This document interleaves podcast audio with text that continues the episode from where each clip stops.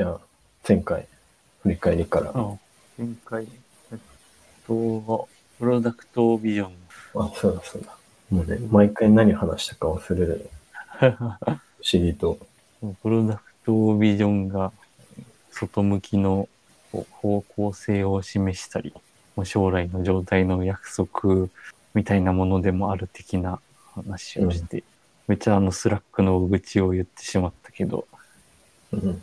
あれだな、ちょうど今週から仕事復帰して、スラックをちゃんと使い始めたけど、うん。やっぱり、そう、メンションをね、やっぱ見ようとした時に結構めんどくさい。うん。そうだ、一応、それでフィードバックもしたのよ。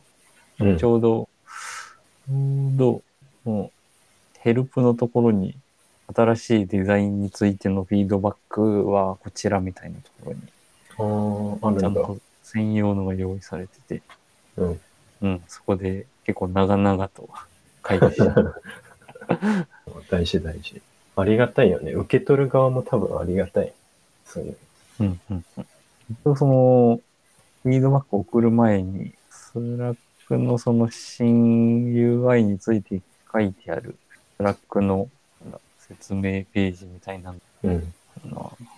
えっ、と、なんて言ってたかな。その生産性、生産性をより向上するためにとか、そういう感じだっうーん。た。あ、で、こう中断されずに仕事に集中とか書いてあって、うん。まあそういう意味では確かにそのメンションが常に見える状態とか、なんか保存した投稿が常に見える状態みたいなのは、もう確かにその集中したい仕事に対する妨げになりうるなとは確かに思って、うん。そういう意図でメイン、メインじゃないものは、こうちょっと動線を隠すようにしたのかなと思ったりもした。うん。なるほどね。こっちの行動を変えるパターン。うんうんうん。こう、あれだね、ちょっとそう、それもちょうどその時に話したけど、この、こう、こうした方がより、よりいいぞっていう提案をしてきているパターンなんだなと。うん。うん、まあ、慣れ、慣れ、慣れた後にどう感じるかかもしれないね。うんうんうん。まあそうね。まあね、実際、どのぐらいこう生産性がこの変更によって向上したとかは、まあ測りようがないからうん。難しい。うん。どうなんだろうね。どういう指標で、フィードバック、フィードバックがネガティブかどうかとかなのか。まあでも、変えたばっかりはネガティブが多いに決まってるだろう。うんうん。多分それも承知の上であろうし、うん本当の業務にちゃんと集中できているってことは、おそらくスラックに割いている時間が減っているであろうっていう感じで、スラックの滞在時間を見ていたかも。確かに。それは指標になってるかもね。うん。でもその分、ツイッターとか見てたら意味ないけどね。うん確かに。生産か。性が、生産性が向上した分、うん。別の非生産的なことをしている。余剰の時間が。じゃあそんなところで。うん。じゃあ、きょ今日のテーマは、生活綴り方運動、まあもしくは生活綴り方教育について。なんか聞いたことない言葉が出てきた。生活綴り方教育とか運動は何かというと、えっ、と、生活綴り方教育っていうのがまあ先にあったのか？なちょっと、そういえば調べてなかった。生活綴り方教育っていうのをどこかの小学校でやってたのかうん。あ、書いてる。えーっと、1900年、小学校令によって作文は綴り方となり、生活を綴ること、平易な文章で書くことが求められるようになった。うーん、ん作文が、作文を生活綴り方に？ああ、そういうこなんか、これは多分あと、文教大学のね、ウィキがある。越谷研究室っていうのかな？わかんない。生活綴り方教育、日本の特有の教育法とも言える。国民の多くがおける日本の教育の内容では、科学的な内容は重視されておらず、このような認識を形成することは困難であった。そんな中で、子供に科学的な認識をつけさせようと考えたいくらかの教師たちが利用したのが作文教育。まず作文教育があって、で、名前が変わったのか。で、まあ、これが明治は1900年小学校令。うんだから明治の何年だろうな。1900年。わかんないな。まあ、明治時代に始まったと。うんえーっとね、うんと、生活綴り方教育っていうのがあって、まあ、その後、生活綴り方運動になっていったと。まあ、生活つ綴り方っていうのは、まあ、作文ってさっきも言ったけど、ただの作文っていうのじゃなくて、まあ、見たり聞いたりした、で感じたりしたことを、まあ、ありのまま自分の言葉で表現するっていうのを、まあ、重視してる。うん。なんか、これ一つ思ったのが、なんか読書感想文とかって、うん。なんかや、もう覚えてないけど、やった時のなんとなくの考え方って、考え方でもうこれは自分自身の記憶でだと、こう書けば、なんとなく評価いいだろうなみたいな感じで書いた覚えがある。ええなんか、本当に自分そう思ってなかったかもしれないけど、なんかこう書いたら評価いいんじゃないあみたいな、そんな。記憶があこうるけこういう風に解釈して、こういう感情になれば人間として正解なんじゃないかみたいな。ど。そうそう。なんか教師の目とかをね、か覚え思いながらそう、それ、そういう作文じゃなくて、なんて言うんだろう。もう、日常のいろんなことを感じたことをそのまま書く。読書感想文が出された。すごくめんどくさい。ただ、これをやらないと親に怒られるからやんないといけないみたいなことを多分文章にするみたいなイメージだと思ってる。うんで、これが、まあ、明治時代に始まって、で、まあ、さっき調べたところによると、まあ、戦争で一時期亡くなったと。うんで、なんで生活綴り方の活動が、まあ、戦争で亡くなってしまったのかは、ちょっとよくわかんない。うん。あ、でも書いてる。さっきの文教大学の大正自由主義の時代にはまだあった自由な教育。昭和になると不寛容になり、教育は国家統制が強くなっていった。戦、うーん、なるほど。大正、大正時代の一瞬盛り上がったのかな自由主義時代に。うん。うん。国家統制でなくなっていうん。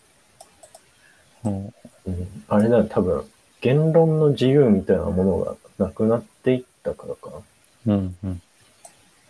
綴り方が、もうありのままを書くっていう、その、なんていうの、その、なんていうんだろうな。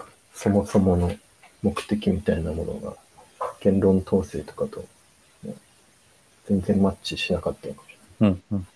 自分なりに認識して、自分なりに考えて、それを主張するっていうのが。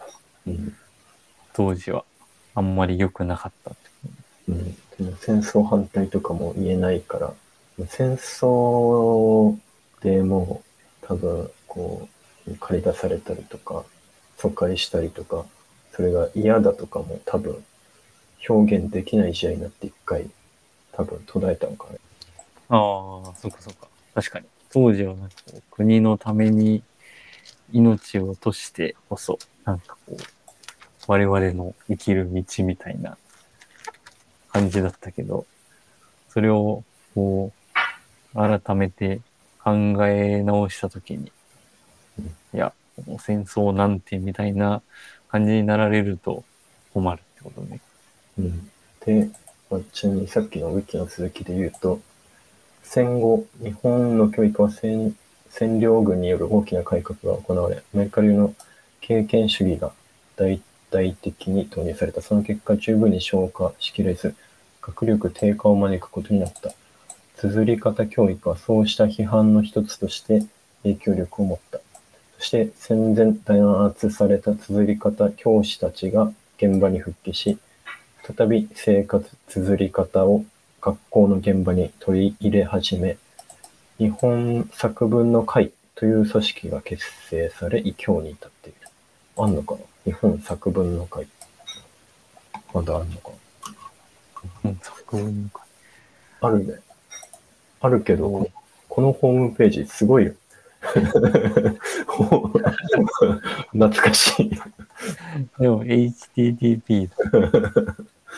HTTP だね。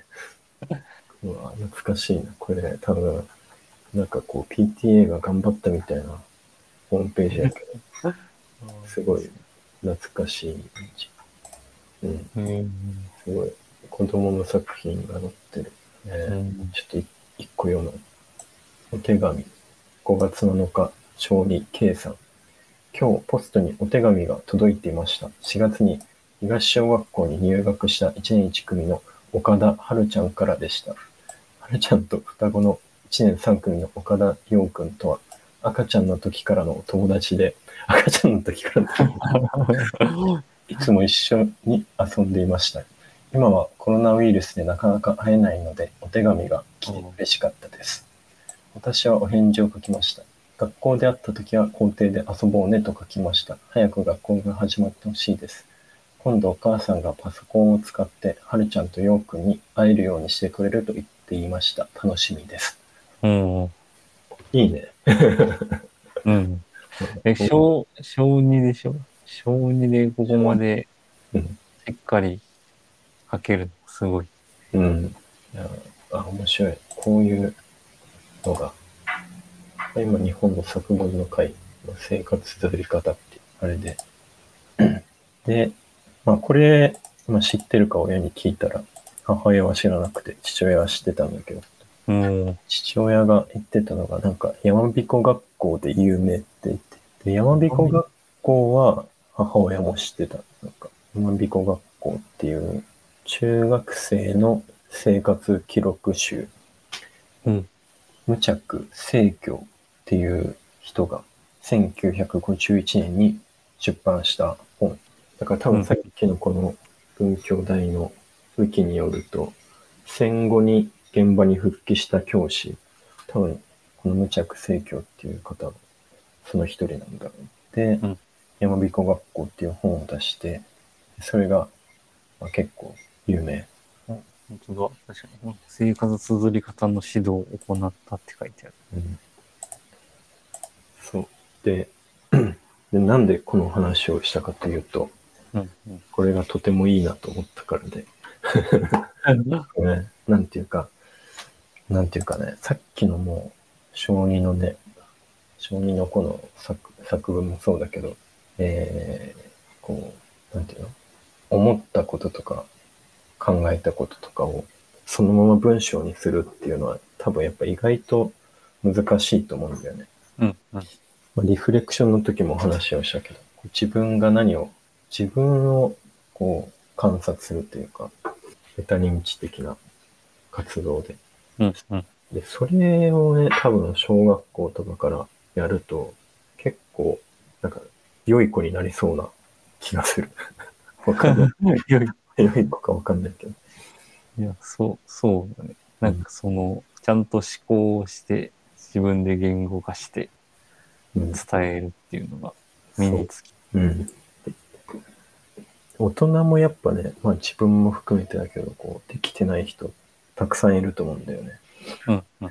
で、うん、この、まあ、自分の言葉っていうのは、あの、柳田国夫の時の話もしたけど、他人の言葉とかじゃなくて、こう自分の言葉っていうのがやっぱ大事だし、なんかすごい重要な気がするうん。っていうのと、あと、前回かちらって話をした、なんか、吉本隆明っていう話、吉本隆明っていう方の、戦後の思想家として、すごい人気が出た人で、で、まあ、その人も生活つ綴り方というか、うんと、なんだっけな。なんか大衆の現像っていう風な概念で喋ってるんだけど、大衆の現像？そう、大衆の現像。なんて、なんていうの、こう、うんと、ちょっとかん、あの、え毎度のことだけど、ちゃんと理解してない、してないまま話すと、こう、吉本隆明は、こう、知識人みたいな人を、こう、批判してて、うん。なんでかっていうと、こう、まあ、いろんな思想を語るけど、でその思想を、こう、なんていうの、現実と乖離がある、あったりとか、まあ、その人はじゃあ実際そういうふうに行動してるのかとか、なんかそういう、こう、なんか知識人が、なんか現実離れしたことを言ってることを批判してたりして、うん。うん。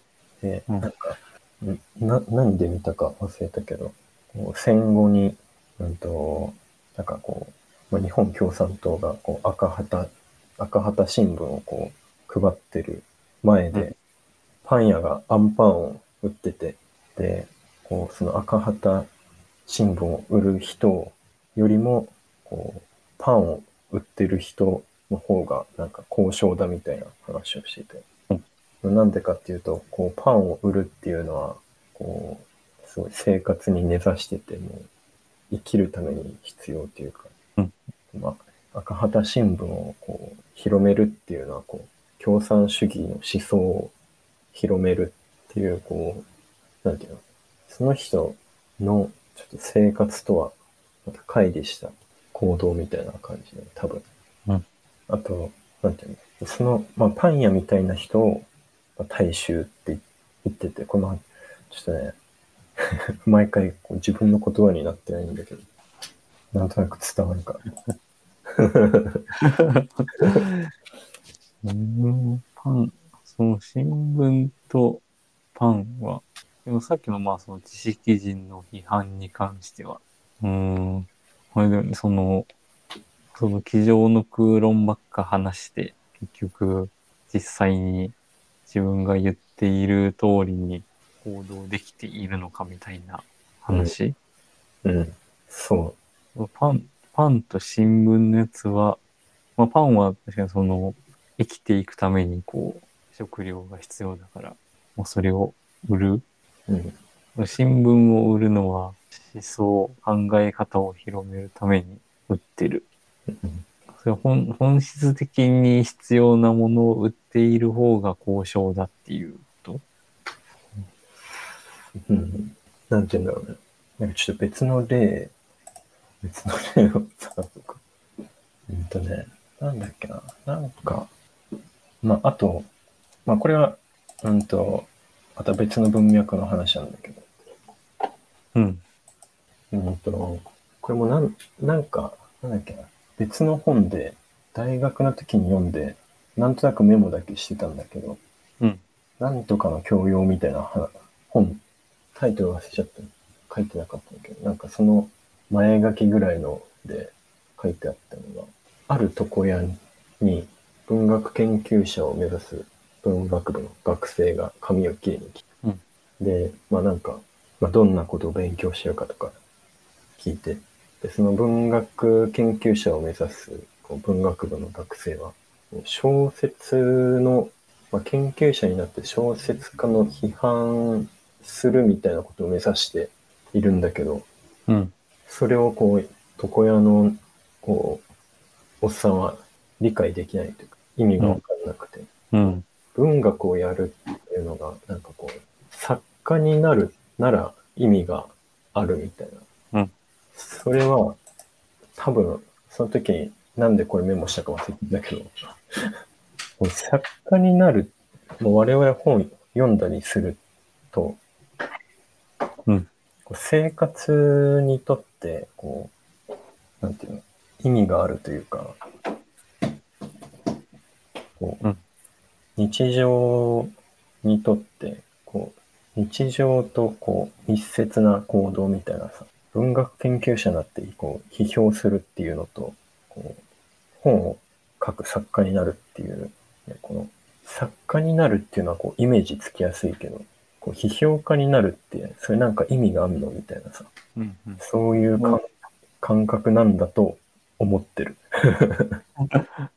本、まあ普通にシンプルにその本を書いて、まあ何らかその、まあ情報を提供するというか、まあ情報を提供したりとか、まあ、作品を提供して、まあエンターテインメントとして提供するとかは、なんかそのプラスの価値を他者に提供しているから、イメージつきやすいけど、批評するのって、それって何のための価値かわかんないみたいなことうん。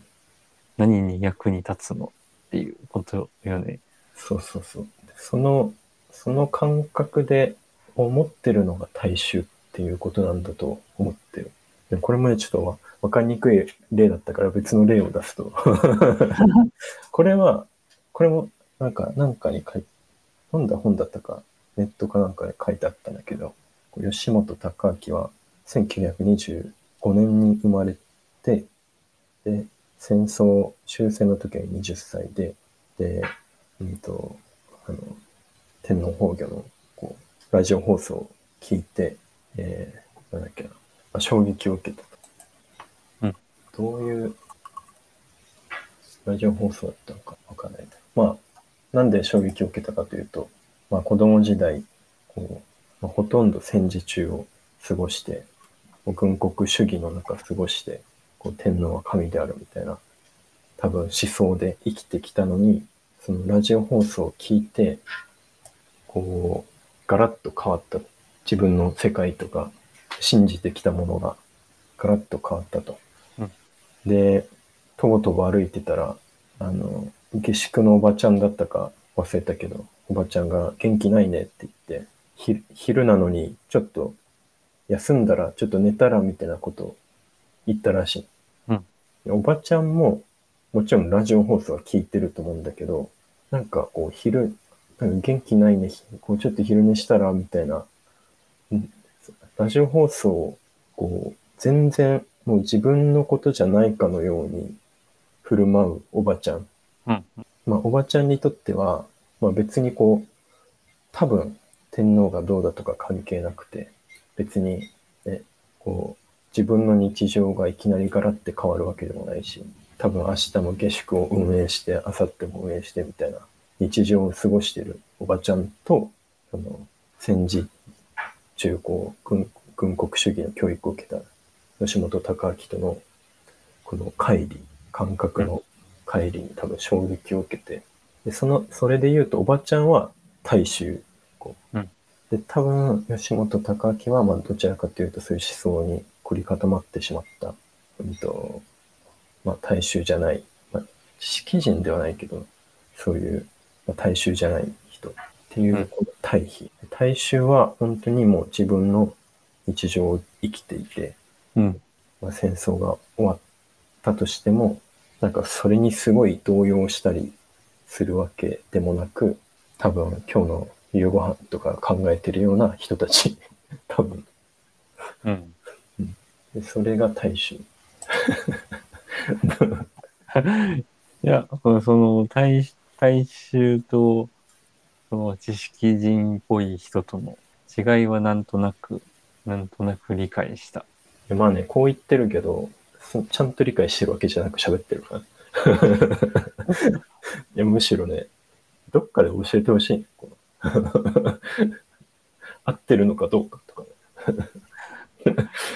でも、うんその、そのね、あの、言いたいことは、そのすごいわかる。わ、かるし、なんか自分も危なくそうなっちゃいそうな時もあるな。なんかさ、こう、まあ、すごい身近な話をすると、例えば、あの、ソフトウェアの設計をすごい考えてさ、こう、DDD がどうだとか、そうすごい考えて、こうこの設計は良くてこの設計はダメだとか、なんか言ってるけど、まあ、適当なコード、まあ、これも前話したけど、まあ、そこそこのコードで、実は十分だったり、こうん。う、なんかこう、その思想に凝り固まってしまって、現実世界、現実と離れてしまう時もある。うん。うん。うん。うん。そういうことね。はんうん。無駄に、無駄にって言うとあれですよ。考えすぎちゃう。そこまで考える必要あるかっていうぐらいに考えちゃう。うん、でも、この、これじゃないとダメだぐらいまでいっちゃったり。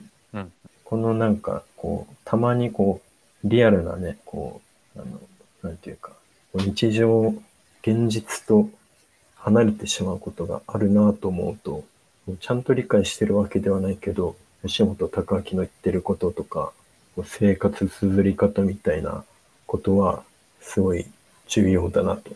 こう、現実から離れないというか、うん伝わるかな。もうその現、うん。目の前の現実が大事だっていうことを忘れないためにってこと？うん、そう。うん。うんまあ、今を、今を生きろっていうこと い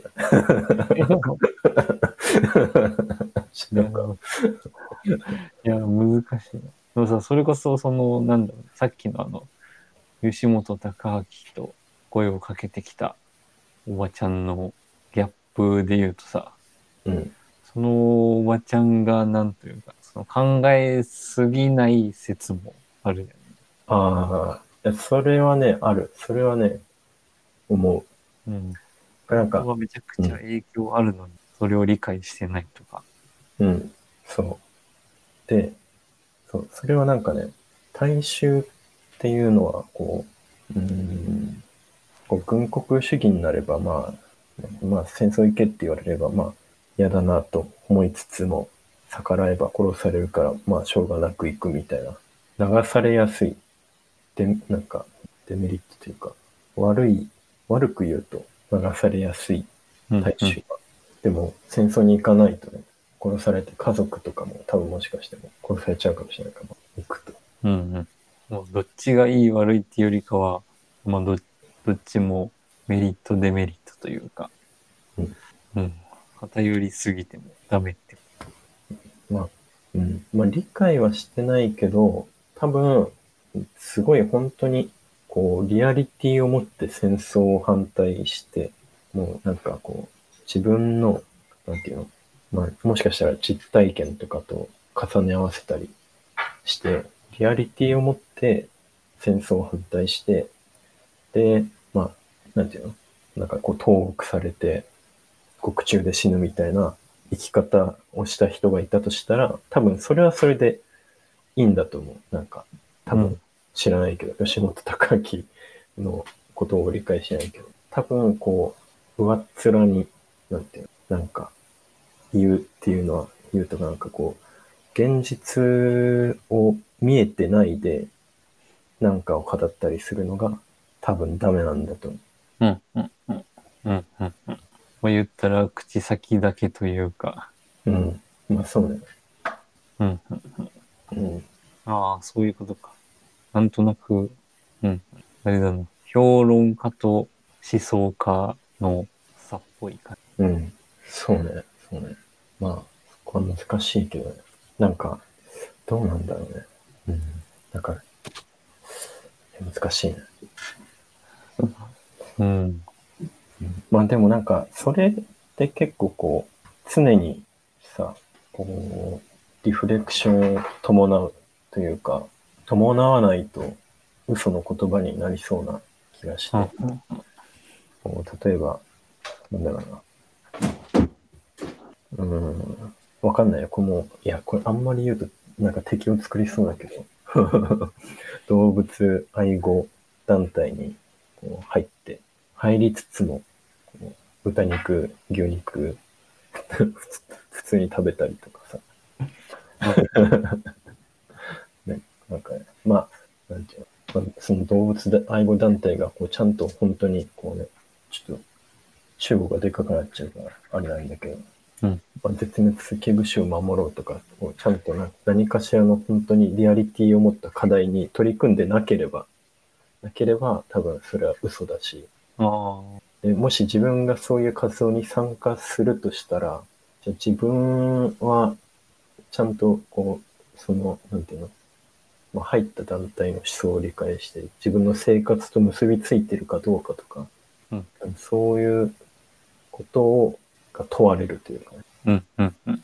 そういう感覚があるから、このね、生活綴り方とかね、こう、そういうのって大事だなとも思う。おーなるほど。いや、なんとなく分かったぞ。考えて、言口にしてる、言ってる、まあ、考えてるだけだとダメで、ダメというか、まあ、それはただの思想、思想に過ぎないというか、うん。ただそれを、その思想をちゃんと証明しようとしている人、まあ証明しようとすることが大事なんだなって、大事というか、まあそう、うん。うん。まあそう、そうね、証明というか、まあこれもあれだね、一回話したけど、こう、前ね、あの、リフレクションの時に、こう、消費の言葉とか言ったけど、消費のこと、うん権力の言葉とか、じゃあ ESG だって言ったら、あ、ESG だって言って、こう、なんかよくわかんない活動をするとかね。そうそういうんじゃなくて、こう ESG ってなんだ自分の生活とどう結びついてるんだろうとか、多分そういうことが、を考えるのが、まあ重要っていうか、うん。まあ、フェイク、フェイク野郎になるなっていう。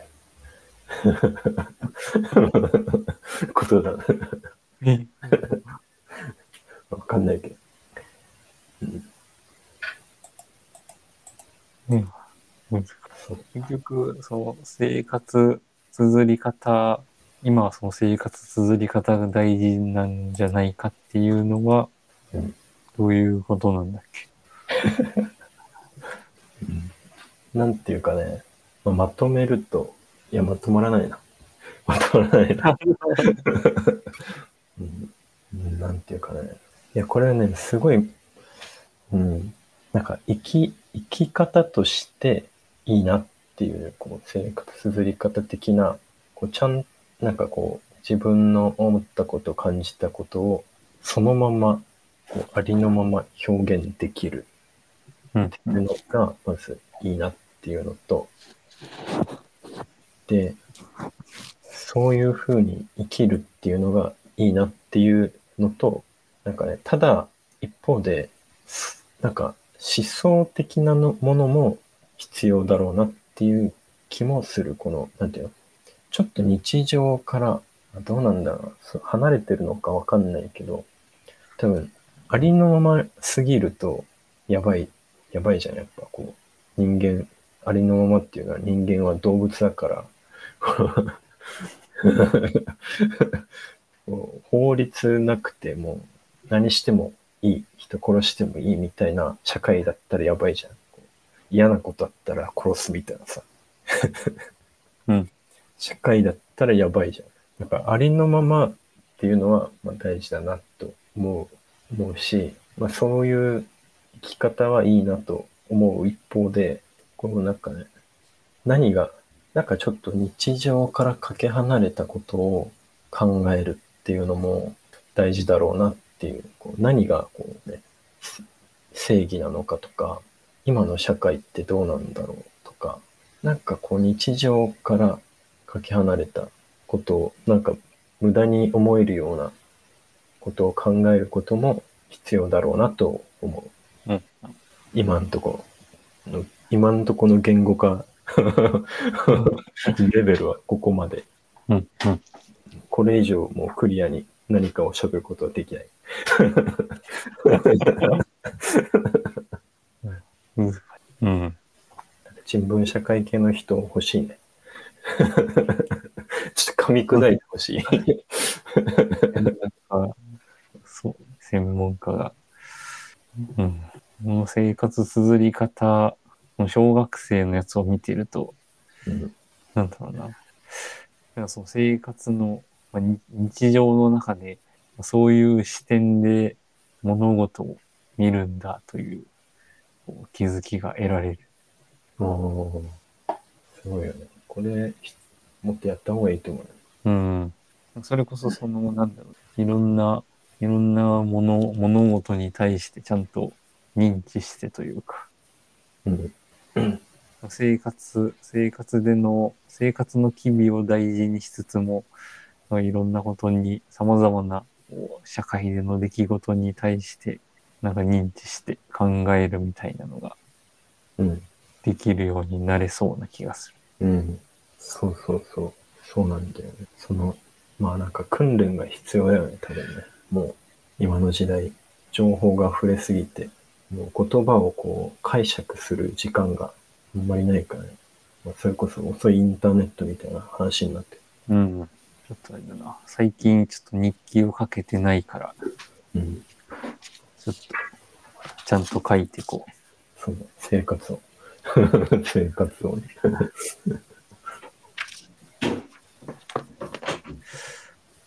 生活綴り方の話は、うん。こんなところですか？そうね。もうこれ以上クリアには何も喋れない。もう吉本隆明の、うんいろいろ調べよったら、うん。ほぼ日刊糸井新聞のうん。吉本隆明の183公演っていうのが出てきて、ああ、なんかね、その、糸井、糸井さんが尊敬しているというか、えー、関係すげえな。全部で2万1746分。うーん、すごいね。うんこれ、362時間。なんか遅いインターネットに書いてあったんですよね。えっと、シリスとか。なんか、あ、そう。広告、なんていうの、まあ、広告会社で働いてた時のバブルキーのキャッチコピーみたいなんで、欲しいものが欲しいわみたいなキャッチコピーを糸井重里が作ったらしい。欲しいものが欲しいわ。うん消費社会で多分すごいよくそれをよく表してた言葉なんだと思うん。う。まあなんかね、生活綴り方もなんか多分ちょっと似てるところ。うん多分キャッチコピーとかってこう多くの人が共感するものって、あ、自分思ってたのそれだわみたいな、ね、多分言語化が上手い人が多分キャッチコピー作るの上手い。人の考えてることの言語化が上手い人っていう。うん、うん。いいね。キャッチコピーとか苦手だな。最近どうなんだろうね。キャッチコピーみたいなあんま、ね見なくなってきた。うん。触れる機会があんまり。まあでもこ、あれか、ウェブサイトには普通載ってるか。ああ、まあそう、そうね。それこそ、あれかな。キャッチコピーって言うとあれだけど、プロダクトの、なんか、グラインというか、うん。プロダクトをパッとこう、一言で説明したやつとかは、プロダクトの製品ページみたいなのに載ってるよね。うん。人間として生きている限り、言語化することから逃れられないから。うん。いや、そうだよね。言語。やっぱ、難しいな。なんか、言葉にした時点で、情報がだいぶ抜け落ちてる。ああ、言葉、ああ、そうね。その、伝える、伝えるために、いや、というか、そうか、そう、そうね。確かに考えたまま伝えたとしても、その考えた通りに伝わるわけね。うん。なるべく、なるべく、なんていうの、捉えられるように言語化するには、やっぱ言葉を知らないといけないかもしれない。うん。日常の言葉すらもう全然出てこない。あれ？あれだな。また、そのアベマプライムで、子供の、子供の英語教育のうん。話のやつを見てて、うん。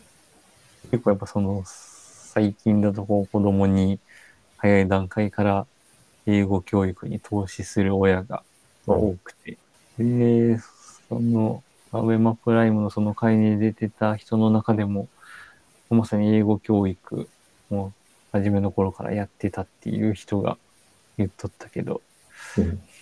なんか一定そのやり始めて、そもそもその英語をこう喋れるようになったとしても、その英語でこう表現したい内容を考えられないというか、うーん。っていうので、いや、そもそもまず、母国語で 思考する言語として、あちゃんとその一番慣れた言語で、まず思考するのを身につけていかないと、英語を身につけたところで、特に何も話せないぞっていうことに気づいたらしくて、あ。一旦英語教育をやめて、まずその思考のトレーニングというか、ちょっと母国語マス、母国語でちゃんと思考できることを優先しようっていう風に切り替えたっていう話をしてうん。確かにね。難しいね、なんかね。うん。そう、それ、それの回でやってたのかな。その、えなんか、全国共通テスト、中学生の共通テストとかで、そのスピーキングのテストがうん。あったけど、6割っつってたかな。6割が0点。スピーキング0点だったらしくて。ひどいね。だからその、英語を、英語を聞いて、それに対して自分なりのこう言葉を、自分なりの意見を言ってくださいみたいなやつ。ああ。なるほどね。もう部分点的なものもなしな。そうそうそうそう。だからほとんどのその6割、うん。0点の人たちはみんなほぼ多分無回答で。うん。ってことはそもそも英語、英単語がわかんないとか、文章が作れないとかじゃなくて、自分の意見が作れないのではみたいな。ああ、すごいね。それ、逆に教育に悪いみたいな感じやね。うん。うんなんかサイコパスがうんたくさん生まれるかもしれない。10年後、20年後に。そう。そうそう、それこそね、その人の言葉を借りてしか喋れない。怖いよ。全然ある。ひろゆきが言ったことしか自分の意見として言えない。AI に人間が近づいてくかもしれない？AI が人間に近づいてくんじゃない？ああ、なるほど。いや、それめちゃくちゃ、そう、そうだな、確かに。その情、あれだね、科学習的な情報を、学習する情報が多いから、もうなんか、それに極限にフィットしてしまって、うん。学習した内容しか話さない。やばいね。うん、なんそっか。確かにな。インプットする情報がない方が、ちゃんと、ちゃんと思考して、うん。自分、自分、うん、自分なりの言語で話すしかなくなるよね。そうすると。そうね。いうん、まあ、インプットは必要だけど、ちょっと考える時間設けないと。うんうん。いや、確かに。いや、難しいのがさ、うん。うん、でもこの、まあ、情報がいっぱいあるのは、こう、それだけこう、いろんな人々の英知の結晶というか、うん。自分よりこう、ちゃんと考えた人の情報、情報というか、言ったらこう、先行研究がいっぱいあるようなものの中でさ、うん。自分が素人なりにというか、考えたものが、それを果たして、まあ、上回るとかはじゃないかもしれない。しっかり考えられたものになっているかって言われると。ああ、それは、まあでもどうなんだろうね。なんか、そこは多分、うん、あれだね。相対的なものじゃなくて、多分、絶対的なものだろうね。うん、うん。自分が、なんかそこはなんかな、なんていうかね、考えたというか、まあ本当に多分生活綴り方的な感じで、こう、全部オリジナリティの話かなって気がする。まあ、なんか学問的になると多分、ね、相対的な優劣になるかもしれないけど、うん、うん。なんていうの？